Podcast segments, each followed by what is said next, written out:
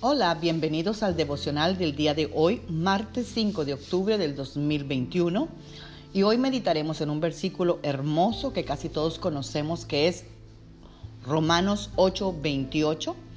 Y dice, y sabemos que Dios hace que todas las cosas cooperen para el bien de quienes lo aman y son llamados según un propósito que Él tiene para nosotros. Amadas guerreras y guerreros de Dios, hay tantas cosas que resolver cuando estamos dirigiendo a nuestra familia que es casi imposible encontrar una solución para todo.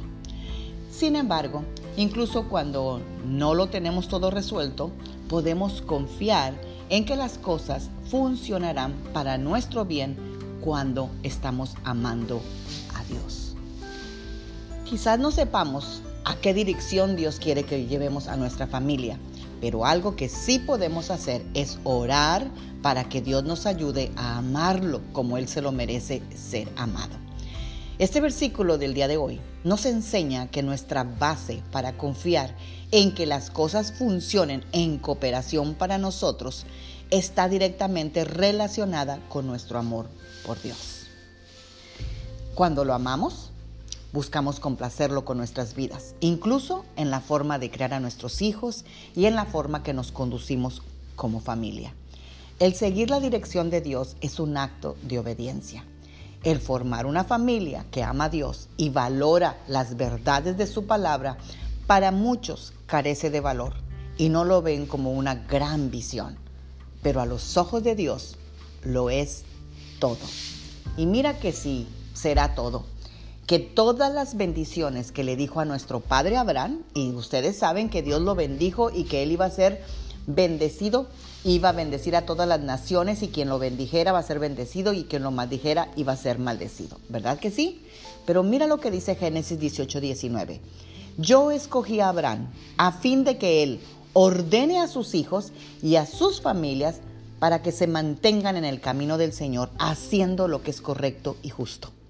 Entonces yo haré para Abraham todo lo que le he prometido.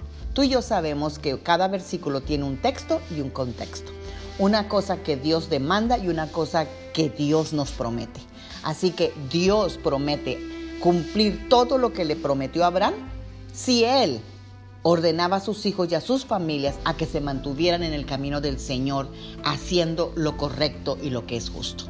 Tal vez tú has estado orando por años y años por la prosperidad, por un buen trabajo, por un buen empleo, por un buen negocio y no has visto el resultado.